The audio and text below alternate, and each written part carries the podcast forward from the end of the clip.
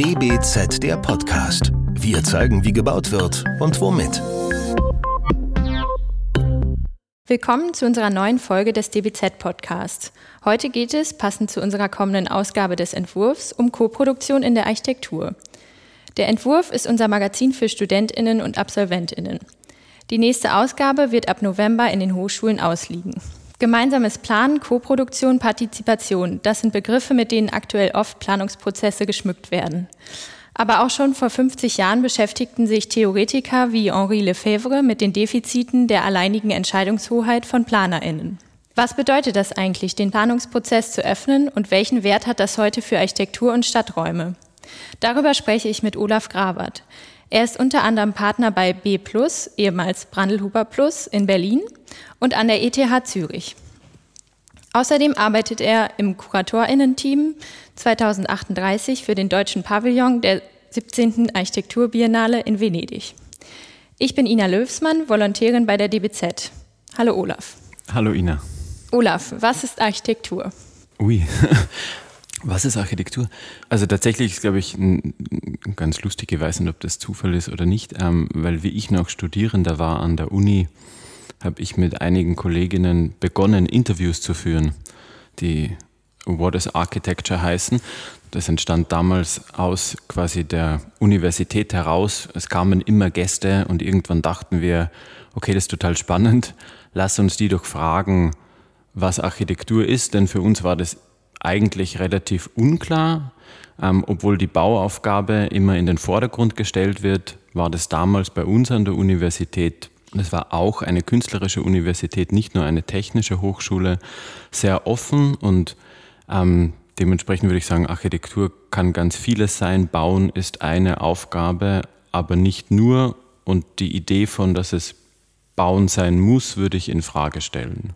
Und ähm, es geht ja um Koproduktion in der Architektur in unserem Podcast. Was ist Koproduktion? Also Koproduktion, es gibt eine Definition von Koproduktion, es gibt eine Idee, wie dieser Begriff verwendet wird. Ich glaube, es ist das Einbeziehen verschiedenster Parteien, Personen ähm, oder Gruppen, vielleicht auch Entitäten, dann wird es gleich so abstrakt. Ähm, aber auch wenn man denken würde, wie kann man denn Natur oder die Umwelt mit einbeziehen, die ja kein Stimmrecht hat, ähm, ist quasi das Einbeziehen verschiedenster Parteien in Entscheidungsprozesse, um quasi in dem Fall, wenn man von Stadt spricht, Stadt anders zu organisieren. Du hast es in der Einführung gesagt, diese Idee der alleinigen Planungsmacht, die bei einer Person oder einer Entität liegt, wird damit in Frage gestellt. Das heißt, es geht ums Öffnen dieser Entscheidungsprozesse. Ich habe ja auch in der Einleitung gesagt, dass es gerade so ein, so ein Trendbegriff ist, aber eigentlich gibt es ja Co-Produktion schon im Büroalltag. Also was gibt es da einen Unterschied zu alltäglicher Co-Produktion mit ähm, ja, anderen FachplanerInnen? Also absolut richtig. Also ich glaube, ganz viele Begriffe, die gerade aufpoppen, die alle dieses Co vorne dran stehen haben, oder? Co-Living, Co-Working, Co-Existing, äh, Cohabitation, äh, Co-Financing, also auch wenn man über die Architekturbiennale in Venedig geht, man kann auch ganz viel online nachlesen. Über die Länderbeiträge kommen immer wieder diese Begriffe auf, unter anderem auch eben äh, Co-Produktion. Ähm, und ich glaube, da ist auch eine gewisse Gefahr, dass das zu einem Modebegriff wird, der dann verwendet wird, um etwas auszuschmücken, das in, wirklich in, in Wirklichkeit in dem Sinn gar nicht koproduktiv ist. Ich glaube, der Unterschied zu dem Alltag im Büro, in dem wir mit Fachplanerinnen immer arbeiten, da ist schon, dass man Leute an den Tisch holt, die vielleicht auch gar nicht verstanden haben bis zu dem Zeitpunkt, an dem sie an dem Tisch sitzen, dass sie ein Mitspracherecht haben. Das heißt, man holt verschiedenste Akteure an den Tisch und darin liegt dann auch die Stärke, dass man plötzlich konfrontiert wird mit Interessen oder Bedürfnissen, die man so gar nicht kannte. Ich glaube, die Diskussion, die man an dem Tisch hat mit Fachplanerinnen, projektbezogen, die ist ja trotzdem auf Augenhöhe. Man hat unterschiedliches Wissen, aber man hat trotzdem irgendwie eine gleiche Denkwelt. Das muss jetzt in dem koproduktiven Prozess nicht der Fall sein. Manchmal taucht dann ja so das Argument auf oder man hat das Gefühl, dass manche ArchitektInnen Angst haben, ihre Rolle oder ihre Aufgabe zu verlieren, wenn jetzt plötzlich Planungsprozesse für so eine Vielzahl an äh, Menschen mit unterschiedlichen ähm, Expertisen geöffnet wird. Mit welchen Kompetenzen können ArchitektInnen denn noch diese Prozesse bereichern? Ja, es ist eine Angst, die ich überhaupt nicht teile. Ich kann das, also das ist etwas, was ich überhaupt nicht nachvollziehen kann, ähm, weil ich noch nie in einem Gespräch das Gefühl hatte, durch die Anwesenheit eines anderen Menschen würde plötzlich meine Rolle als Architekt sich quasi auflösen in irgendeiner Form. Ähm, ich glaube, Architektinnen haben gewisse Qualifikationen, dafür werden wir trainiert. Das Studium dauert ja auch lange. Wir werden permanent mit Aufgabenstellungen konfrontiert.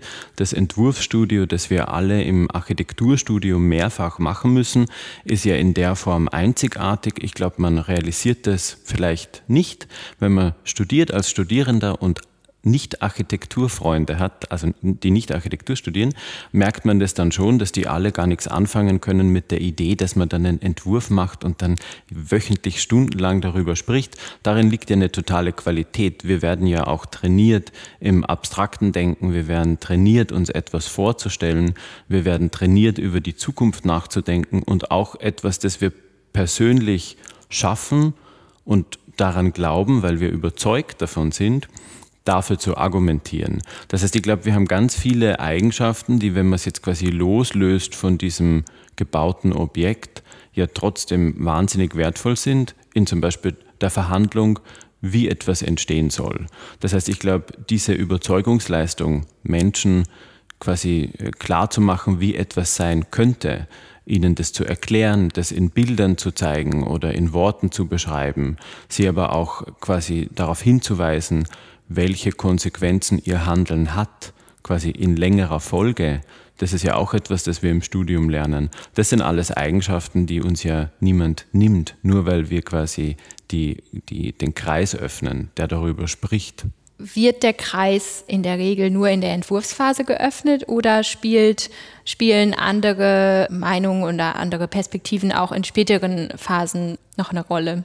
Also ich glaube, da ist dann für mich wieder ein Missverständnis. Also ich glaube, für mich ist es ganz problematisch, wenn in der Architektur immer gedacht wird, dass das Projekt abgeschlossen ist, sobald es fertig gebaut ist. Weil eigentlich geht es dann erst los.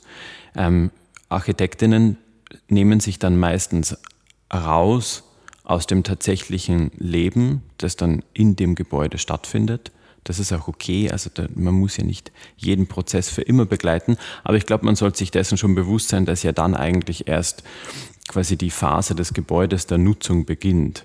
Das heißt, ähm, wir im Büro sehen das anders. Wir würden niemals davon ausgehen, dass man nur in einer Anfangsphase, Entwurfsphase Menschen dazu holt, sondern sehen das als offener Prozess in dem unterschiedlichste Menschen dazukommen, weil es auch unterschiedliches Wissen gibt oder unterschiedliche Bedürfnisse.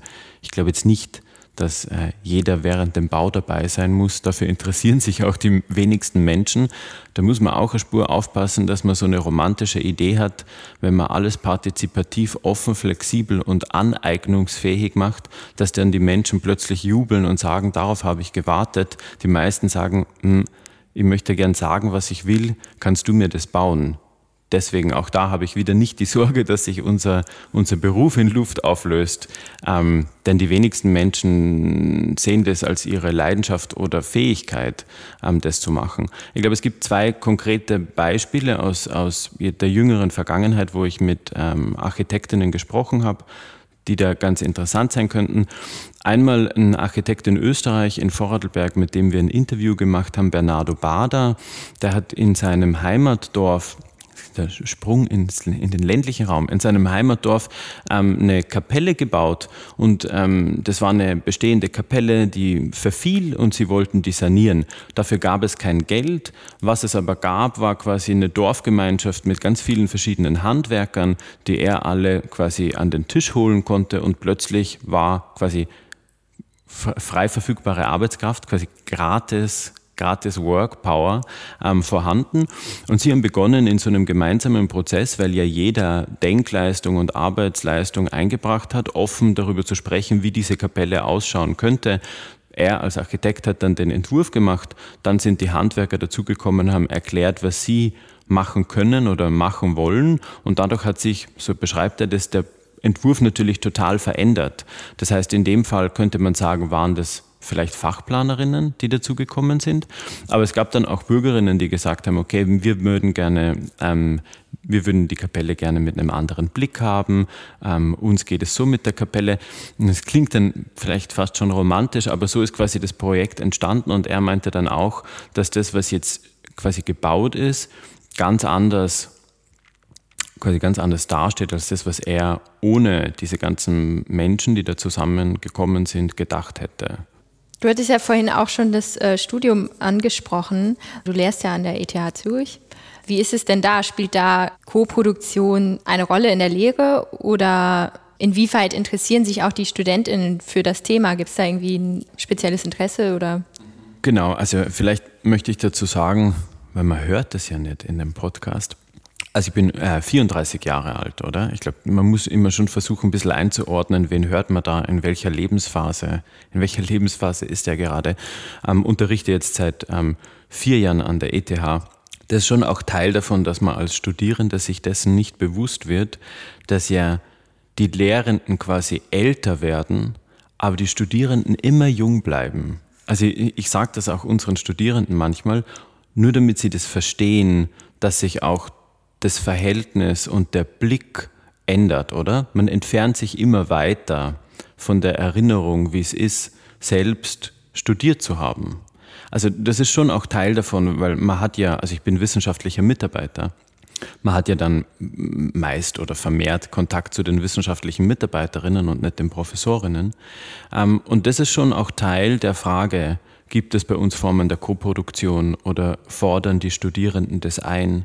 Sie fordern es mit uns gar nicht wirklich ein, mit uns äh, wissenschaftlichen Mitarbeitern, weil wir ihnen noch nahe sind und sie merken, dass es ein Dialog mehr oder weniger auf Augenhöhe ist. Natürlich gibt es vermehrtes Wissen auf der einen Seite. Das würde ich aber auch oft in Frage stellen, dass quasi die einen immer alles wissen, ähm, weil Studierende bringen ja dafür ganz anderes Wissen, persönliches Wissen, äh, biografisches Wissen mit. Ähm, das heißt, mit uns ist das Verhältnis, glaube ich, sehr koproduktiv, ganz natürlich, oder? Ähm, sie fordern es zusehends mit den Professorinnen ein. Und das finde ich total spannend. Da gibt es einen Wandel, eine andere Denkweise, dieses hierarchische Denken, wo quasi er oder sie, Herr oder Frau Professor, irgendwie hierarchisch weit über ihnen stehen. Das verändert sich gerade bei uns stark. Das heißt, es wird auch aktiv widersprochen. Es gab zum Beispiel jetzt eine Art von Bewegung an der ETH, wo es hieß, es kann nicht sein, dass es kein Diplom-Master-Thema gibt, in dem nicht mit Bestand gearbeitet wird. Quasi jedes Thema war ein Neubau. Dann haben die Studierenden gesagt, Entschuldigung, es ist 2021. Wie kann es sein, dass wir nur über Neubau als Option sprechen? Und ich glaube, da beginnt etwas, wo Studierende immer mehr fordern. Ähm, auch die Parity Group, in der es um Gleichstellung geht, auch die Berufung von mehr Professorinnen an die Hochschule. Das heißt, es gibt so verschiedene Momente, wo man merkt, okay, da drängen Menschen mit anderen Denkweisen an den Tisch und wollen gehört werden. Und das finde ich sehr produktiv dementsprechend ähm, würde ich sagen, ja, das ändert sich. Ja. Du hast ja gerade auch schon diese verschiedenen Arten von Wissen äh, angesprochen, die da aufeinandertreffen. Und bei euch im KuratorInnen-Team von äh, der Biennale, da wart ihr ja nicht nur ArchitektInnen, sondern eure Teammitglieder kamen ja auch aus anderen Disziplinen. Das heißt, da hattet ihr ja auch ganz unterschiedliche Arten von Wissen. Und wie geht man in so einem äh, Team oder in so einem Prozess mit dieser Ungleichverteilung von Wissen um oder von Wissen und Unwissen auch? Das ist natürlich mitunter die größte Herausforderung. Vielleicht, um jetzt auch wieder den Zuhörerinnen das zu erklären. Also wir sitzen ja hier in einer Redaktion und vor uns steht ein Tisch. Auf dem Tisch liegen Tageszeitungen. Und ich bin reingekommen und ich habe mich total gefreut, ähm, weil das ist zum Beispiel auch unser, irgendwie unser, unser Drang von allen im Büro. Wir sind wahnsinnig interessiert einfach, was in der Welt passiert. Deshalb, wenn man sagt, andere Disziplinen, wir interessieren uns einfach Wir interessieren uns für Politik, wir interessieren uns wahnsinnig für Wirtschaft, für die ökonomischen Modelle, die gerade im Entstehen sind. Wir stellen die Idee des komplett entkoppelten freien Markts in Frage. Wir sind viele junge Menschen im Büro, denen immer erzählt wird, na, ihr habt leider Pech gehabt, ihr seid zu spät nach Berlin gezogen, deswegen sind eure Wohnungen so teuer und wir sitzen alle da und sagen, das ist aber keine befriedigende Antwort. Ähm, wie können wir denn das ändern? Ähm, wir sind wahnsinnig interessiert in neue Technologien, Kunst und Kultur, das ist ja quasi um uns herum. Das heißt, ich glaube, was es braucht, ist schon eine Form von Neugierde einfach für die Umwelt und nicht nur für die eigene Disziplin. Das ist jetzt was, das natürlich ist für uns alle im Kuratorinnen-Team, aber auch jetzt im Büro, auch an der ETH und auch anscheinend bei euch, weil eben da all diese Zeitungen liegen. Das heißt, man liest ja über, über das Tagesgeschehen und nicht nur über quasi die eigene Realität als Architekt oder Architektin. Ähm, wie man dann umgeht mit den unterschiedlichen Interessen oder Disziplinen. Man stellt sich ja schon vor als Architekt und sagt, woran man interessiert ist und fragt dann einfach auch so lange nach im Gespräch, was denn quasi das Verhältnis der anderen Disziplin zu der eigenen ist. Also es ist ja nicht so, dass wir einfach interessiert sind an allem pauschal. Wir sind ja interessiert, was andere Disziplinen für ein Verhältnis zur Architektur haben, was Architektur quasi mit Politik zu tun hat, was der freie Markt für die Produktion von Architektur bedeutet. Und ich glaube, da müsste auch im Studium in einer Form nachjustiert werden, dass man bereits im Studium realisiert, was die Bezüge zu anderen Disziplinen sind oder welche ökonomischen Bedingungen es einfach gibt, dass quasi das Wirtschaftsmodell einen direkten Einfluss hat auf den Grundriss, den ich als Architekt zeichne und später bauen kann. Oder auch quasi, welche Partei ich wähle, in dem Sinn einen direkten Einfluss darauf hat, welche Architektur ich produzieren werde. Und dementsprechend, ich glaube, mit all diesen Disziplinen umzugehen, heißt verstehen, in welchem Verhältnis sie zur Architektur stehen. Wenn ich das richtig verstanden habe, sollte es eigentlich gar nicht so einen Fokus darauf geben, wer jetzt für was ein Spezialist oder Spezialistin ist, sondern von vornherein davon ausgegangen werden, dass eben verschiedene Menschen da an einem Tisch sitzen, die natürlich unterschiedliches Wissen haben, aber ja, dass man sich nicht so darauf fokussiert, zu sagen, okay, ich muss jetzt erklären, was ich weiß, damit du das auch weißt, sondern es entsteht eher automatisch so im Prozess oder war das allen klar in dem Team? Also klar, es war es einem nicht. Es war auch, es gab auch nicht so einen detaillierten quasi Fahrplan, wie man vorgeht. Also die Gespräche wurden auch ähm, geführt mit Menschen, wo es interessa interessante Ansatzpunkte gab. Das war eine, quasi eine ganze Gruppe von Personen, wo man wusste, okay, deren Ideen interessieren einen. Da sieht man quasi einen Bezug zur gebauten Umwelt, zur Architektur. Aber die haben dann wieder Menschen weiterempfohlen, weil im Gespräch klar wurde, das ist auch ein interessanter Anknüpfungspunkt. Das heißt, ich glaube, man kann so etwas auch nicht komplett planen. Das entwickelt sich dann auch. Zu der Frage, müssen es Expertinnen sein oder wie viel von dem Wissen von Expertinnen kann man denn überhaupt verstehen oder sich aneignen? Ich glaube, da ist es ja auch wieder interessant. Also man, man dringt ja gar nicht vor in die Tiefen des Wissens anderer Personen in deren Disziplin, weil man ist ja schon nach wie vor in seiner Profession, aber man hat ein Interesse dafür und kann quasi abgrenzen, was sind denn die Themen oder Aspekte und Argumente aus einer anderen Disziplin, die für Architektur eine Rolle spielen. Es geht ja darum, die Leute quasi an den Tisch zu holen. Man muss ja nicht Experte in der anderen Profession werden. Diesen Anspruch hatten wir auch gar nicht, sondern man gibt anderen Personen eine Stimme, man gibt den Menschen quasi den Raum zu sprechen und bittet sie darum, quasi Teilaspekte zu erklären, die relevant sind für das Zusammenleben. Nur noch eine Frage zu diesem KuratorInnen-Team. Ich habe vorgestern mich mit einem Organisatoren von einem Projekt in Kiel unterhalten und die haben zum Beispiel äh, erzählt, dass es auch am Anfang ganz viele sprachliche Barrieren gab zwischen Architekten und Stadtverwaltung oder ähm, interessierten Bürgerinnen, die einfach so in den Prozess äh, dazugekommen sind. Hattet ihr da auch manchmal irgendwelche sprachlichen Schwierigkeiten oder andere Schwierigkeiten? Oder also weil ihr ja wahrscheinlich alle aus so einer professionalisierten Welt kamt und dann aufeinander traft? Ich verstehe die Frage total und ich kann das absolut nachvollziehen, was, was in dem Gespräch oder was du gerade erwähnt hast, was in dem Gespräch gesagt wurde. Ich glaube, man muss unterscheiden. Also es gibt einmal eine sprachliche Barriere, dass quasi zwei, unter Anführungszeichen sagt man doch das so, Fachidioten aufeinandertreffen und einander nicht verstehen, weil sie so in ihrer Sprache sind, dass sie quasi es gar nicht mehr schaffen, einander zu verstehen, oder? Okay, das ist aber schon ein Luxusproblem, weil das sind quasi so, wie du sagst, zwei Expertinnen, die einander nicht verstehen, weil sie solche Expertinnen sind. Ähm, die Erfahrung haben wir gar nicht gemacht.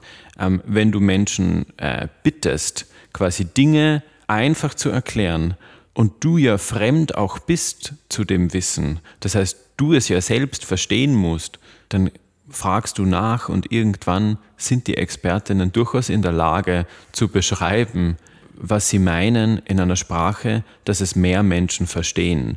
Die sprachliche Barriere, die es dann auch noch gibt, das sollte man auch nicht vergessen, ist natürlich einfach wirklich die unterschiedliche Sprache. Das heißt, dass um gewisse Dinge zu sagen, gibt es in der deutschen Sprache zehn Wörter, in der englischen Sprache ein Wort und in einer anderen Sprache gibt es das gar nicht.